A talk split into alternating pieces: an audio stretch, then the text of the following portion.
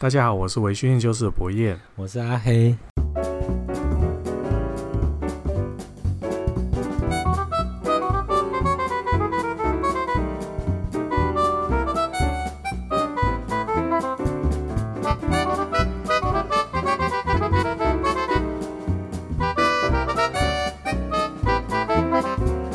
今天呢，我们要来讲一下一个我在苏格兰威士忌。麦芽酒厂里面最喜欢的一个厂哦，嗯，叫叫做 Craigmore。那我们也有准备了，呃，一系列总共四瓶哦，都是原酒的 的酒厂 OV 装那个官方装瓶。我觉得这两个礼拜我很难过。然后我们可能就先挑一支出来，然后我们顺便介绍酒厂故事，然后分成上下集。下集我们再喝另外三支，好，年份比较高的。嗯嗯嗯。好，第一个是先给博一个观念，嗯，博彦，如果你你去酒庄买酒，或者是你去看店家陈列的各种威士忌商品，对，那你对于这一些，假设你有看过那个美，我们现在讲的完全都是以单一麦芽威士忌来考虑，我们不讲品牌，好，我们就只讲酒厂产品，好，你看到那个你没有看过的酒厂，嗯，你会不会想要去买，或者是说你看过没有没有看过的酒厂的名字以后？你你通常第一个念头会是什么？看年份，看价格。哦，OK。如果它年份价格跟一般差不多，嗯、我就会考虑买下来看看。啊哈。啊，如果是没有标示年份的，没有价价格价格就一般般，因为现在酒后来都涨得蛮高的。哎、欸，如果有时候，比如说两千多块的无年份，可能就不会考虑，嗯、对不对？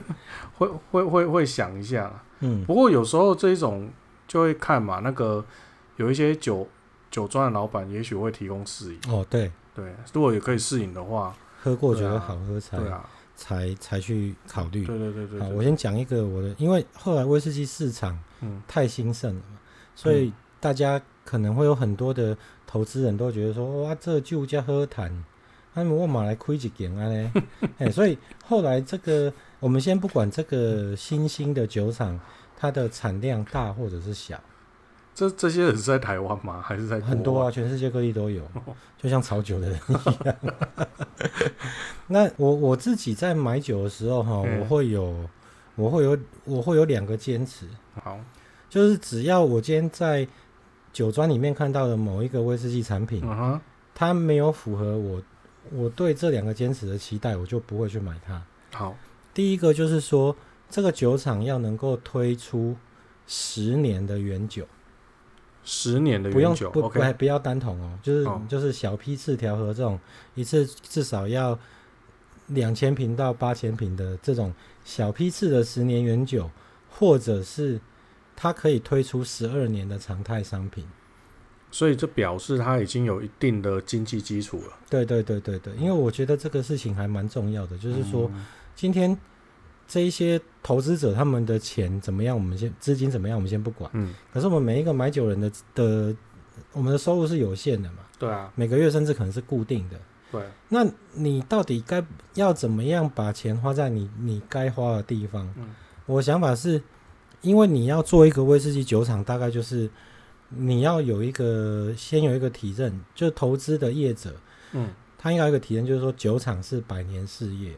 哦，对，就这个东西，它是它不是出来跟风，然后捞个三五年就赶快钱赚够了就赶快收一收就跑。嗯，酒厂应该是一个百年事业，对，你可能必须传承好几代。没错。那在这个状况之下，如果你没有办法推出上述我说的那两种产品的其中一个，嗯，嗯，那就表示你还没有办法在市场上站稳脚步。嗯，就你的酒厂可能还没有经营，你你要有一个十年的原酒款。或者是像格兰利威有一个哦，格兰利威十二年这种常态性的，就是可以一直供应的商品。如果你没有办法做到这两个其中一个，或者是两个都达到的话，表示你在市场上还没有站稳脚步，你的你的一切都还不是很明朗。嗯，对，有可能你可能搞不好做了三年五年之后，哎，你就没了。对，你的资金不够，你无以为继的时候，哇，你的酒厂倒了。嗯，有可能。那在这个时候，如果你在他一开始大张旗鼓。他没有钱，尤其是一些没比较比较小的，比如说它产能一个礼拜只有两千公升，嗯，那种比很小型的手，他们都会讲很好听，叫做手工精酿酒厂，嘿，用手工或 hand feel，因为。嗯，没有钱买机器，所以叫手工。我们我们前几有聊到那个妮卡，他在刚草创的时候 卖苹果汁的，对 对对，他也是手工精酿啊。那，你知道那你知道后来那个苹果汁卖不出去，就做成苹果酒啊，叫 Apple Wine。你现在在你现在到鱼市还买得到哦，真的哦。哎，那瓶子长相还蛮蛮特别，就是没有变过这样，到现在还在都一直是那个样子。好，那我呃就是。如果你只是听信酒厂的，一哦，这个我要盖一个酒厂，嗯，然后好，我我盖起来，我开始动工了，然后你看他可能一下子就开始在卖新酒，或者是对对对，或者是他他就也卖一些琴酒，哦，我们这个什么琴酒，就是表示说他的资本额可能过小，嗯，不以不。不足以应付他的日常营运，嗯，因为其实这个是这都是很大的开销，你经济压力啦。对，威士忌你要做满三年，你才能够装出来卖，才叫威叫做威士忌嘛。那这个状况之下，你前三年的不管是人力，嗯，还是你的管销，嗯，还是你的库存，嗯，还是你的原料，你你就是只有不断的花出去，对，你没有办法回收。嗯，那当然也有也有一些酒厂，他们是。背后的资金是很雄厚的，嗯，所以像在艾雷岛上的第九个酒厂叫做阿达侯，嗯，然后像我们台湾由豪迈代理的一个酒厂叫做爱德麦康，嗯，他早他的前身是一个装瓶业者，IB、嗯、叫做阿达菲，然后他成立一个叫做爱德麦康的酒厂，嗯、这两个酒厂因为他们本身背后的金主财力都非常雄厚，嗯、艾雷岛上的阿达侯他们是说。他们的威士忌要装要桶陈满五年，他才以上，他们才愿意装出第一瓶属于他们酒厂的威士忌。所以他们要空转五年。对，然后爱德麦康是空转六年。嗯，不过爱德麦康不能算空转，它有装出一些还不能叫做威士忌的 的高酒麦芽酒、烈酒、麦芽烈酒，因为它就可能 Spirit，对对对，它就是它有入桶，OK，可是它可能它入桶的。时间不到三年嘛，嗯，那可是他们也，他们也一年只出一版，哦，哎、欸，他们不会去额外去做一些琴酒啦，嗯、做一卖一些白狗，嗯、你就可以从这边去判断说这个酒厂背后的背后的财力是不是够足够他们去支撑，嗯，那为什么我会以这两个东西来作为条件？我们先讲那个比较简单的，就是十二年的普饮，嗯，就说哎，十二年在威士忌市场。大爆发之前，它是一个最标准的产品。嗯，你你在还没有这些无年份的产品之前，嗯、可能威士忌刚火热，可是还没有到原酒缺乏的这段时间，嗯、你几乎去酒庄里面看，清一色都是十二年以上的东西。嗯，十二年是最低标准。对，就是一个最低的标准。嗯，那你如果可以稳定的每一年不断的装出十二年。有一定的量啊，比如你每年就装个一，嗯、每年可以装个一万瓶，嗯，的十二年，嗯、那你一万瓶不可能是一个桶子，一定是数十个桶子去，去调的嘛，那就表示说你你每一年都可以固定装出十二年、十二年、十二年，那就表示说你酒厂每是有远见的，它每年都会留下一定的量，就我们今年是酒厂未来使用，对对对对，供未来使用嘛，我第一年。我酒厂蒸馏的第一年，算这个时候它还不能叫做威士忌，嗯、可是我就不卖新酒，我就留下若干桶，比如说两千桶，嗯、然后第二年我还是留下两千桶，它每年的两千、两千、两千，它就可以造就它到后面可以很稳定的持续生产出常态的商品。也就是说，比较属于不做杀鸡取卵这种事情的酒厂，对，不是那种五五年六年就哦，我是单桶原酒，我要出来卖很贵的价钱。我能，我我现在要联想，你有你有，你现在有在说一直某一间吗？没有没有一直某一间。我会想说，东南亚的亚热带区域其实很难装出超过十年的酒。哦、对，对对，当然，所以所以其实我一直对台湾这边的酒厂，我一直兴趣缺缺的，老实说。我一直我一直往那个丰收方向去联想。哦，所以不是那个问题，不是那个问题，对。OK OK。那就是说，而且当然你，你你必须酒厂经营，我们现在只能是因为我们是爱好者，我们只能用很粗浅的角度去看。嗯、你今年你第一年留下的两千个桶子，嗯，也许你到第十二年，你不见得这两两千个桶子你都都是要拿来装十二年啊。对啊，对啊。有一些可能它有更高的成年潜力嘛。对对对对。可是相对有一些可能是完全都不能喝的东西嘛。就也也有就也有翻车掉了嘛。对对对对啊，所以就是说在在这个方面，我会很执着于说，嗯、一个酒厂它如果没有办法装出十二年的常态商品，嗯、我就觉得这个酒厂的，就是掌舵者他是一个。不管是什么原因，我都认为他是一个不是那么有远见的人。嗯、哦，嘿，那第二个为什么我会特别讲到十年原酒这件事情？嗯、不是圆桶哦，是原酒。原酒对，是调和过的。对对，调和批小批次的是原酒，嗯、因为其实呃，每一种每一个酒厂它蒸馏出来的新酒，嗯，可能都有最适合它的某一种橡木桶。嗯，对，就。甚至是我们之前有过看过一些苏格兰那边的研究，他是写说，诶、欸，比如说像波本桶，嗯，他说他不管酒厂，他就是单纯讲波本桶。啊，波本桶假设它是初次或者是二次冲填的波本桶，嗯，它风味表现，嗯，最漂亮的那个曲线，大概在十七年到二十三年，嗯，是。它可能这个曲线风味的曲线是上升的，嗯，就让你喝起来觉得舒服，嗯，然后层次也够多，嗯，然后到二十二十三到二十五年之后，它就开始往下滑，嗯，它就会大量的受到木桶的影响，嗯，那当然你如果把它放到那种已经充填过五六次，已经没有什么活活性的橡木桶里面，可能就另当别论，嗯，对，所以呃，我要表达的是说有有。曾经有很多的大师们，嗯、他们都觉得你新酒做出来，它有一个特殊的味道。嗯，你觉得是 不是你说的健舒糖，或者是我说的麦收味？嗯，而是说除了这些令人不悦的气味之外，其实你如果仔细的喝，你还是可以感到感觉得到，诶、嗯欸，这个酒厂的新酒，A 酒厂的新酒跟 B 酒厂的新酒。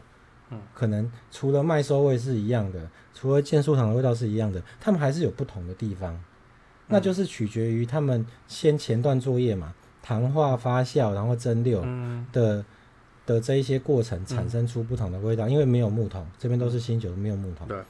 那在这一些新酒，呃，除了麦收味，除了健树糖以外，你感觉到的东西，我们简单讲，这个东西就叫做酒厂特色。嗯。对，那酒厂特色呢，会因为你把这个新酒放到木桶里面之后，嗯，它的特色会慢慢的被改变，因为它对，因为它被木桶吸附掉了一些不好的味道，嗯，同时也被木木桶赋予了一些木桶的风味，嗯，所以当你这个酒在桶子里面放的越久的时候，嗯，受橡木桶的影响就会越大，嗯，这这个是很合理的嘛。对啊，对啊，就是甚至我们去参加一些官方的品酒会，他们都会说，哦，橡木桶对于酒的影响高达百分之七十，就是由于这个理论来的。嗯，那在这个状况之下，非常非常多的大师跟我们自己喝的经验的时候，我们会觉得十年的原酒，嗯，是一个刚好可以让两者处于一个比较平衡的状态。就是你在喝的时候，你还是可以感受得到这个酒厂的特色，嗯，它的风格是什么？可是它它那些不好的味道都已经被橡木桶吸附的差不多了，嗯，可是这时候木桶给予它的影响又不会完全的盖过新酒的风格，所以在苏格兰威士忌来说，十年的原酒是我们去看一个酒厂，这会是一个很指标性的一个一个年份。那尤其是就是因为这个，我们要排除掉单桶，因为单桶的独特性太强。嗯，所以我们会可以，可以挑出一个对很棒的、很很棒的。对，所以我们我们可以去找出一个，我们如果可以，就是你想要知道你大概喜欢什么样的酒厂，我的经验就是你先去找看看有没有这个酒厂的十年原酒，嗯、不管当然是有 OB 是最好啦。嗯，那如果没有的话，IB 因为 IB 很少做单桶、两桶。以外的小批次，对啊，所以我们大概都会是找 OB。那它一次装出来，像我们现在要喝的第一支克莱格摩呢，它的酒标上面就写它装了一万五千瓶，对，它就是一个大，所以你除以三百嘛，大致的量大概是几桶装出来？对，可以这样算吗？你可以啊，你可以就到，比如说你就抓到三百，那他可能就用了五百个桶子。对啊，对啊，好可怕。当然有可能它里面有雪地桶嘛，嗯，所以那雪地桶就更大，比如说五百啊，四百八。嗯，那我们抓一个平均值，就就一个约略值啊，可能就用了四四五百桶，在二零零四年的时候装的，所以表示它那个时候有这个量。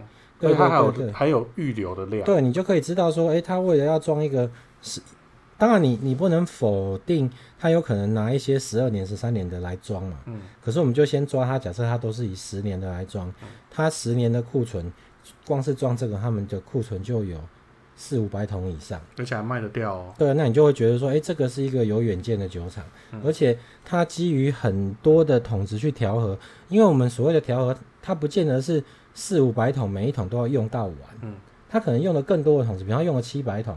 嗯，那这七百桶里面有有一百桶只用了三分之一。他为了要调出一个他想要的成果，嗯、他想要呈现的成果，嗯、所以你就可以知道他们可能是酒藏是第一个是他们的藏桶藏是很丰富的。嗯，第二个就是说，他可以去你的素材越多，你可以去你可以去让它越趋近于你要的方向。就像你上次说的那个一一个画家，你多给他一些颜色，对对对，他就可以画出更丰富的画嘛。对对对对啊，所以这个我觉得这个就是我在挑选购买威士忌的时候，嗯、我会有的两个条件。嗯、所以通常你如果在社团或者是在我的脸书，那我在我的部落格品客邦部落格上面看到我喝一些五年份啊、六年、八年，大部分都是人家送的。干嘛这样？好，好，我我们先花了一些时间来讲了这个东西，那我们就先倒出来喝，顺便来聊聊看这个酒厂。好，为什么这个酒厂会是我最喜欢的酒厂？嗯，因为呃，我喝过它很多很多的产品，不管 IBUB，它它大部分的都是花香嘛？对，它大部分的产品哈、喔、都会有。很强烈的花香，嗯，很一进来的味道就是花香，对对对，然后很很圆润的口感，然后尤其是又它的那种蜂蜜甜都很强，嗯，对。但我这个人是只要是甜的，我就我就非常喜欢，就会先给个标准的六十分，那后面就会一直加上去，所以我很喜欢扣分就对，对，所以我很喜欢这个酒厂的产品。有一闻就花香，进嘴巴也是花香，然后中、啊、中味木质调，然后很甜啊。嗯，那这个酒六十点一趴，可是没感觉，我觉得嘿不会有很强烈的感觉。然后再接下来我，我我因为喜欢这个酒厂，就哎、欸、喝了以后喜欢，然后开始去买它的东西，嗯、买买买以后就开始去去研究这个酒厂。哦，它花香强烈呢。对呀、啊，我觉得很棒。嗯、那所以就。就看了这个酒厂的一些历史跟他们的设备架构之后，我就更喜欢它了。因为它是平头嘛，对，阿里库吗？没有，因为它它太复杂。我们先，我们如果它在快打旋风里面，它就是酒厂里面的那个阿里库。而且你看它的它那个蒸馏器的平顶哦，嗯，对对对，它的那个平顶并离能壁并不是从那个平顶下来，是比它更低一点的地方。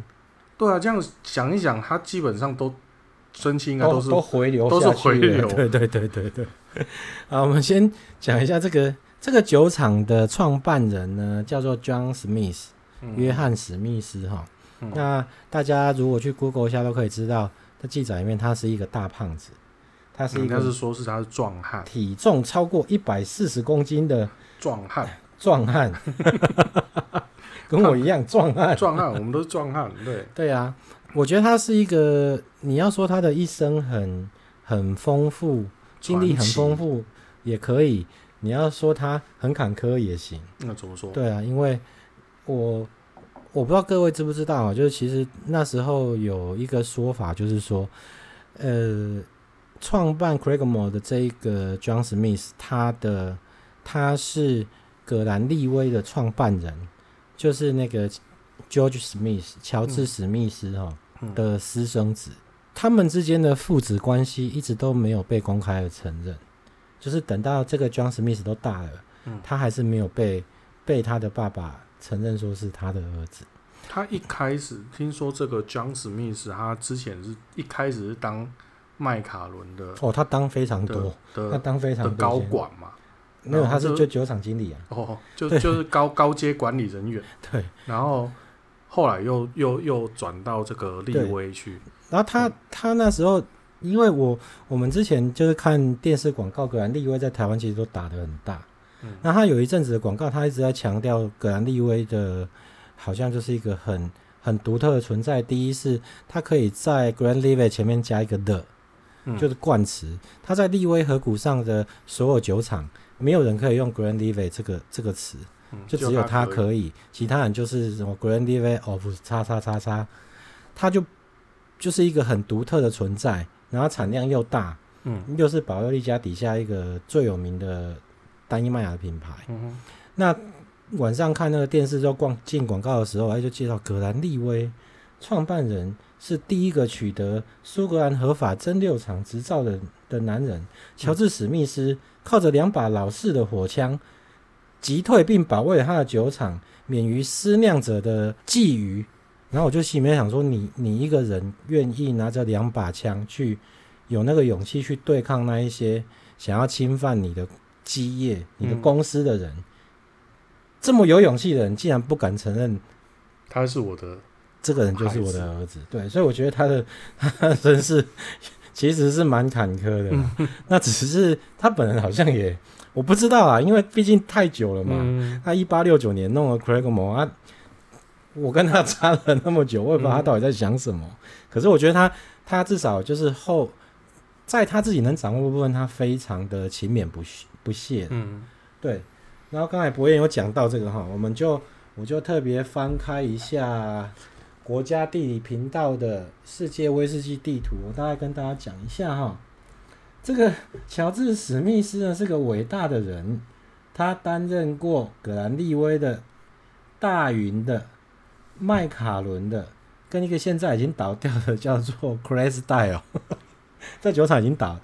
还有葛兰花格，再重复一下哦，他担任过葛兰利威、大云、麦卡伦跟 Clydesdale 的酒厂经理，嗯，然后接下来呢，他又回到了 Speyside 去跟葛兰花格租下了整个酒厂。嗯，当然你是租的，可是你租下来你就最大嘛，你、啊、你想要生产什么就随便。对、啊，对，所以他等于在那边也是一个厂长兼酒厂经理的身份。嗯，他总共在他创办 Cragmore 之前，他总共担任了五个酒厂的酒厂经理。对，所以他这五个酒厂大就是。各各各式各样的蒸馏器啊，风格基本上是南辕北辙的。嗯，所以他后来我去看了这个国家地理频道上面提到的这个 Craigmore 这个酒厂的设备啊，我觉得他后来会做出那么多矛盾的设备，不管是蒸馏器，不管是虫桶，我觉得这个人可能已经处于一个精神分裂的状况。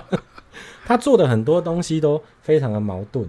他的虫桶好像是。形状也蛮特殊的，对对对，而且，呃，我刚好跟这个是这个时候，可能大家如果听不太下去，可以先开始喝酒，没有？我跟博彦讲一些比较，我觉得还是大家都应该了解的东西啊。嗯，就现代的威士忌酒厂，它的蒸馏器，通常我们就是，哎，不管你前面形状怎么样嘛，它就是上到一个顶端之后，就会有一个零能臂，对，不管这个零能臂的的方向是往下还是往上。不管，那离能币的后面呢、嗯，通常是接什么东西？接一个叫做冷凝器冷凝器东西。那至于现代的冷凝器呢，我们都叫做可管式 cube。它是一个，嗯、你可以想象离能币接过去以后，它是一个圆柱状的东西。嗯、那这个圆柱状中间是空的，嗯，让蒸汽在里面跑嘛，是，是中空的，不让让水，嗯，让水在这个铜。这个圆柱状的这个冷凝器呢，它的内壁是让水流动的地方。嗯，在内壁的再更里面呢，它有很多像中空的蜂巢一样的管状东西。嗯，就等于说最外面它让那一个蜂巢的东西冷冷冷的，让它遇到那些热空气的时候，可以把那些水分凝结出来。对，就是最外面是外壳。对，再来里面是水，对，水在里面是很像蜂巢状的铜管，对，是直上直下的，嗯嗯，嘿，然后就一根一根，那你如果切开，看起来就很像蜂巢，是六角形的。嗯、那当邻恩壁的这些蒸汽，蒸汽上去通过邻恩壁进到这个蜂巢的管路里面的时候，嗯、旁边的水会一直循环的流动，嗯。那它就会创造冷，它就会冷却了。对对对。那冷却之后，你这些蒸汽就会冷凝，就会滴下来。对。这个是现代在用的冷凝器，叫做可管式冷凝器。哦、那早期的话，壳是哪个壳？就是贝壳的壳。哦，可管式。OK。然后再来，你如果是再回推到更早期的话，他们是用一种叫做重铜冷凝器的东西。虫筒、嗯、冷凝器呢，它是重铜冷凝器。好，等一下。虫头冷凝器，它是先在户外，嗯，就邻恩壁，呃，蒸馏器，然后到邻恩壁出去以后，它会连接到户外，嗯，然后户外呢，你下面会有一个很大的水池，嗯，那水池的形状可能是长方形或圆形都有可能。嗯、那这水池的外面就是外壳嘛，水池的外壳，对再来中间是水，嗯，在中间就是虫虫虫管，嗯，嘿。它那个是一个，所以虫管是泡在水里的。对，而且虫管只有一个蒸馏器，只有一只。哦，就那针那个虫管非常细哦，可能大概就是我大拇指这么粗而已。哦，它可能会从越粗，然后到越下面越细。嗯，它是螺旋状的，从水面上、嗯、水池的水面上一直螺旋的往下延伸，嗯、然后粗细就是越从粗，可能一开始是像拳头、像手臂一样，哦、然后就越来越细。那这个。虫筒冷凝器里面这个桶子里面的冷水是也是会循环的，嗯、它一样是为了要冷却这个这一根铜管里面的蒸汽，嗯、让它可以凝结成水珠。嗯、然后克莱格摩的特色是，因为蒸馏器都是两两相对嘛，对，就出六气跟再六气。对，出六气就是把它从大概七到八趴的麦芽汁提升到二、嗯、二三十趴，嗯，再六气就是把这二三十趴的提提升到七十趴以上。对，然后。克莱格摩的虫筒里面的那个管子，嗯、第一个特殊是它的管子是方形的，嗯，它的管子是你看起来不是螺旋圆形的螺旋，它是正方形的，正方形的。那管子是正方形的，管子是长方形的，长方形的，长方形在那个水长方形的水池里面，管子也是长方形的。就很怪异，嗯，然后再来是这样，不会在转角的时候不知道鬼那个那个水过过不去吗？不知道，哎，等我去看的时候我再告诉你，我把它锯开。好，然后第二个呢，第二个特色是，他们现在有两对蒸馏器，就四个，嗯，就出六两只，再六两只。现在目前对现行，是产量不高了。对，然后通常一定是一只初六配一对，一只再六，一只初六配一只再六这种组合嘛。对。他们的总统，如果你有去看，他们会把，比如说我们第一第一个初六机加再六机叫做 A 组合，嗯，第二个初六机加再六机叫做 B 组合，嗯，他们的 A 组合里面的两只蒸馏器都是用重铜冷凝，嗯、然后两只蒸馏器的重铜冷凝管是在同一个水槽里面，我共用温度，对对对啊，这这就会让你。很难去理解他到底要干嘛，你知道？因为那是很不利的。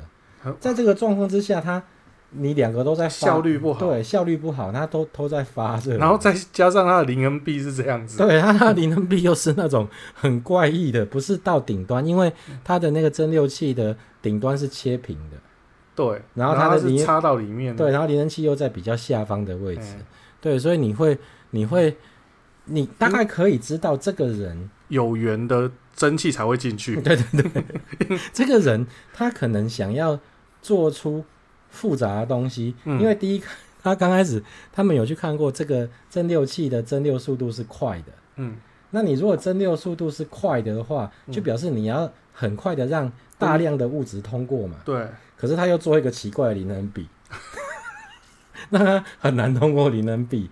然后你你从桶在冷凝的时候。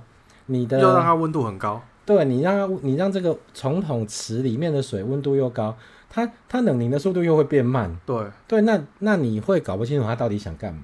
你你为什么要做出一个这么矛盾的东西？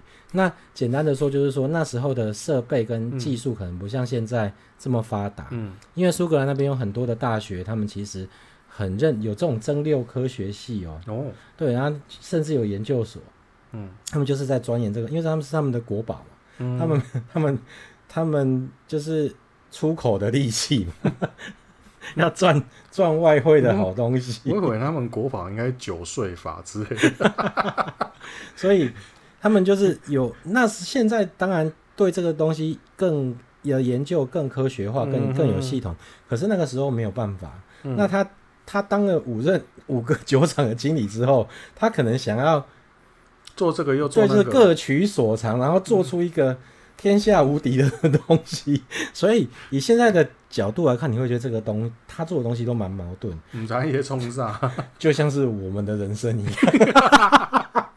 你绕那么大一圈，就是要讲这个，对我就是要泼这个梗这样。所以我我后来就是先开始是喜欢这个东西的风味，嗯、然后再来是去研究之后，发现这个人实在是太有趣了。那他很有商业头脑，他是第一个，就 他把酒厂选在这个地方的时候。嗯是因为他知道这地方即将要有一条铁路，而且他的他的这个所在地是起始站也是终点站。那条铁路有内线吧？那他我不相信他有远见。对，我觉得这应该是内线。我觉得这很厉害，就是说他考虑很清楚。哎、欸，我们就不需要再用马车啊，在那里拖拉什么之类的，然后路上还遇到。不需要像那个艾雷岛那个什么哈本的 坐船啊，等一个铁路等了好久这样子。对啊，所以他他算是很有商业头脑，然后同时也因为他盖在了铁路的火车站旁边，哦、所以他的运输就变得非常方便。方便，这一点就让他在在那个时代，在西元一千八百多年的时代，他就变成非常占优势的一个酒，算是立于不败之地。对对对对对。然后还有一个。我一定要提一下，因为你跟我一样都是电玩迷。嗯，对。我不知道你有没有玩过一个，你要有一个。我以为你你要讲说我们开始有干爹了，不是没有。一个游戏厂叫科纳米，我知道。科纳米，嘿，你可以现在趁我在讲话的时候，先 Google 一下《恶魔城》。哦。好，《恶魔城》。嘿，它这个中间那样黄字哦，你会觉得这个哈跟这个很像。哪个？哦，对，跟那个克莱格摩的那个那个字酒厂标签很像。对对对，所以我后来真的就是我有中二病，你知道吗？我就觉得，哎、欸，这个我那时候第一眼看到这个图，我就觉得，哎、欸，这个好像好像我我喜欢的那个电玩游戏《恶魔城》的的那个名字。嗯，对，所以我我就后来就非常的喜爱这个酒厂，它就是我在苏格兰那边最私心的 Number One。嗯，所以你是因为你是因为那个 Mark 所以喜欢吗？没有，因为那个 Mark 才去买了这个酒哦。那酒喝完以后喜欢这个风味，又去研究一下这个酒厂。不过那个林恩碧，我真的是第一次，这辈子也没看到其他人这样搞。对啊，很奇怪。结果后来你会不会去访问？然后酒厂老板就说没有，因为我们屋顶不够高，所以。是是真的有这种有这种有可能吧？有有这种有这种例子啊。不过应该不是他们啊。那每年的产量是一百二十万公升，就不多，真的不多。嗯、对，大部分都拿去调和调掉了。嗯，那它调和有供哪些厂商？那既然是帝亚吉欧下面的，应该很多。对啊，就是大概 Johnny Walker 吧。嗯，Johnny Walker 跟白马，白马。然后它的它其实我建议各位可以喝看看它的标准款十二年，十二年四十趴，那个是它最最常见的一瓶酒。嗯，然后再来的话，它有一个酒厂限定版，每年都会推出的。嗯，大概是在成年时间大概是十二到十四年之间。嗯，然后它的特色是它它会换桶，做第二做二次换桶的时候，它是用波特桶去熟成。哦，对。它、啊、这两支酒都算还蛮好找的，然后后面就我觉得大家可以试试看啊。我觉得大概就是主要的特色就是花香调非常的清楚，嗯，然后口感很圆润而且甜蜜，这是我最喜欢的原因。这种喝完就泥煤就都喝不下，就它完全跟泥煤是走相反的道路啊。对啊。然后刚刚有很多的大师很称赞他们啊，像 Michael Jackson 啊，嗯嗯，或者是其他人，可是那没关系，反正我们也不是跟随着大师的脚步，对对对，我们都喝自己喜欢的东西。嗯，这个大概也是我这边我目前的收藏，入手价格最贵跟统陈年份最高都是它。哦，是，对。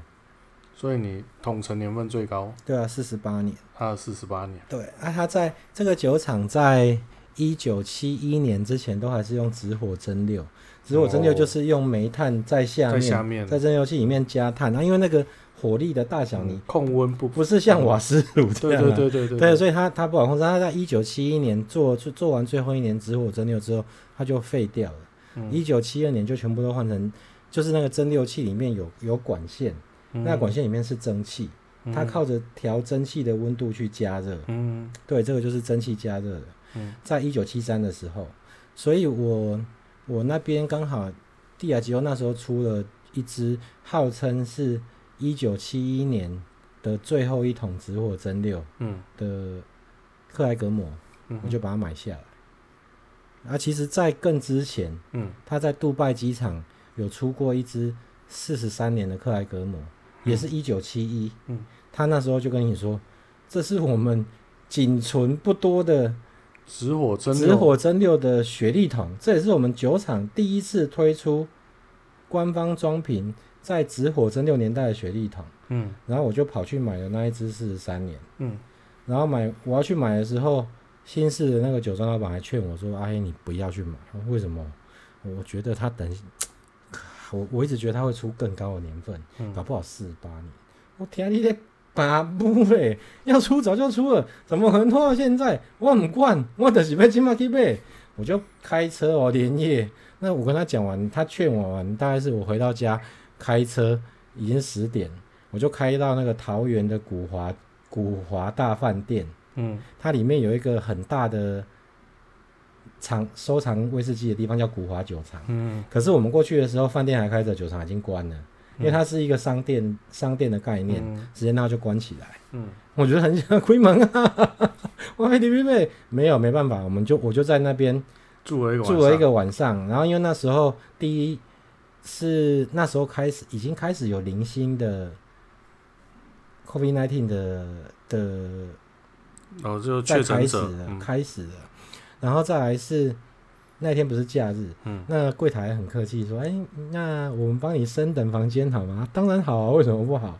升等房间上去住了一个晚上，我明明可以在那边睡到十二点再下来，然后那个酒厂十点就开门，我大概八点半就坐在那里，那是被亏不？是被亏不？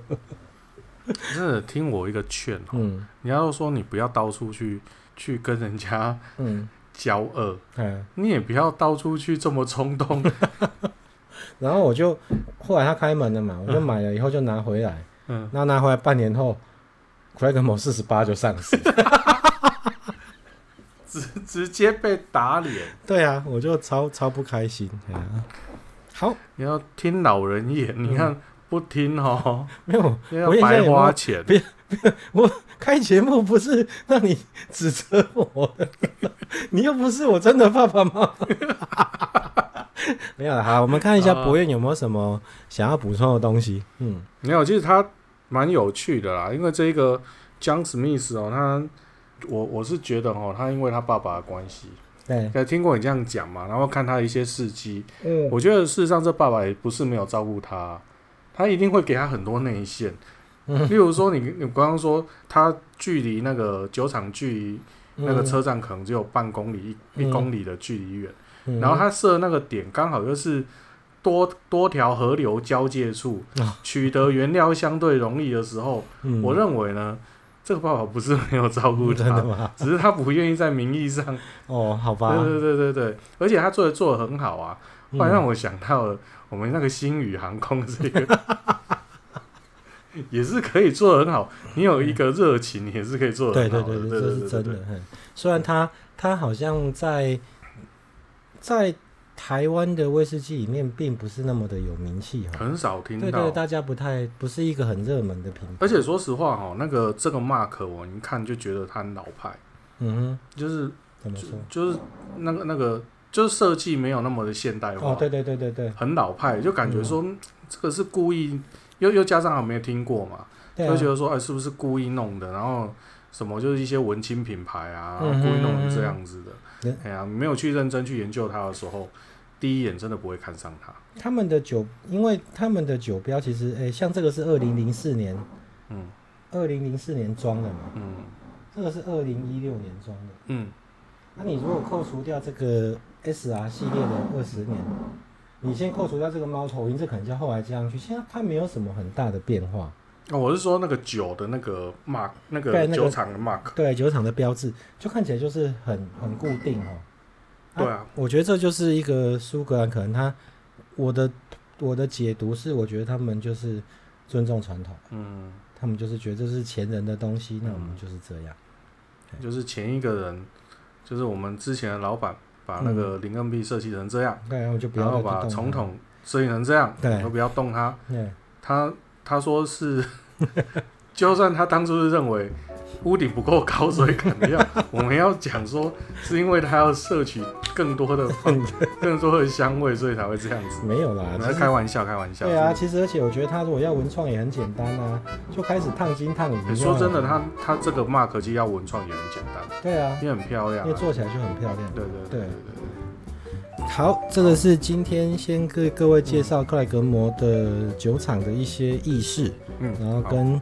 喝完第一支十年原酒以后，充满花香。对对对，还有博彦可以补充一下。对，充满花香。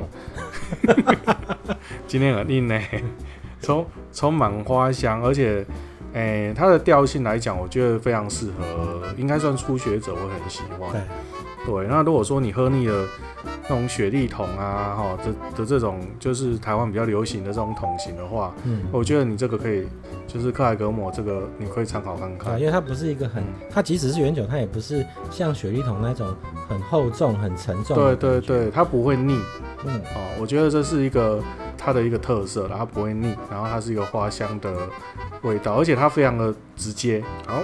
好，那我们就期待下一集的后三品。